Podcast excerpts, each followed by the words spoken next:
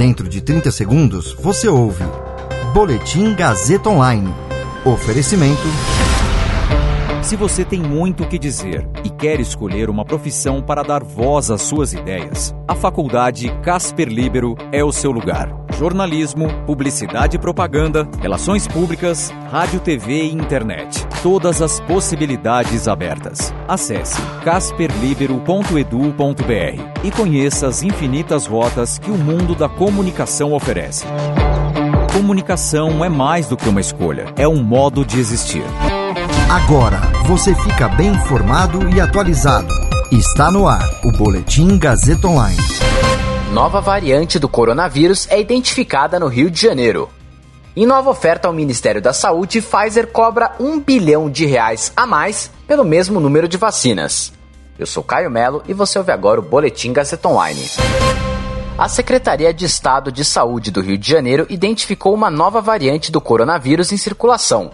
Ela foi chamada de P1.2, pois é uma mutação ocorrida na linhagem P1 que surgiu em Manaus e permanece prevalente no estado do Rio de Janeiro. Ainda não se sabe se a nova variante pode ser mais transmissível ou mais letal. A P1.2 foi identificada em 5,85% das 376 amostras submetidas à segunda etapa do sequenciamento realizado pela Secretaria.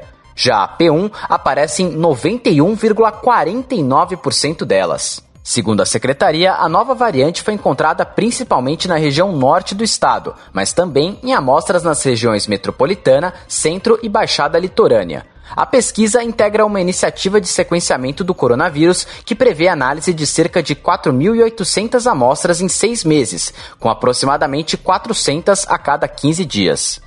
A ação é financiada pela Fundação de Amparo à Pesquisa do Estado do Rio de Janeiro e conta com a parceria do Laboratório Nacional de Computação Científica, do Laboratório de Virologia Molecular da UFRJ, do LACEN, da Fiocruz e da Secretaria Municipal de Saúde do Rio o governo federal avalia comprar mais 100 milhões de doses da vacina contra a Covid-19 da Pfizer a 12 dólares a unidade, preço 20% maior do que o negociado no primeiro contrato da farmacêutica americana com o Ministério da Saúde, em que foi adquirida a quantidade igual do imunizante.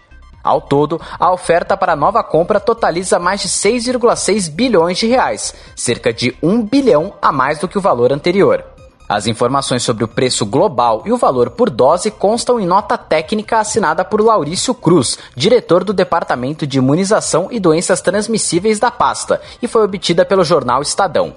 O governo publicou no Diário Oficial da União extrato de dispensa de licitação com valor global de 6,6 bilhões de reais, passo importante para assinar o contrato. Na CPI da Covid no Senado, o ministro da Saúde, Marcelo Queiroga, afirmou que a pasta estava na iminência de fechar novo acordo com a Pfizer de 100 milhões de doses. No fim de 2020, no início do ano, porém, a gestão de Jair Bolsonaro tinha outra postura em relação à empresa. O governo chegou a acusar a farmacêutica de incluir cláusulas leoninas na proposta, travou a negociação e perdeu lugar na fila. Bolsonaro se queixava de que a empresa não queria assumir o risco por possíveis efeitos colaterais da vacina.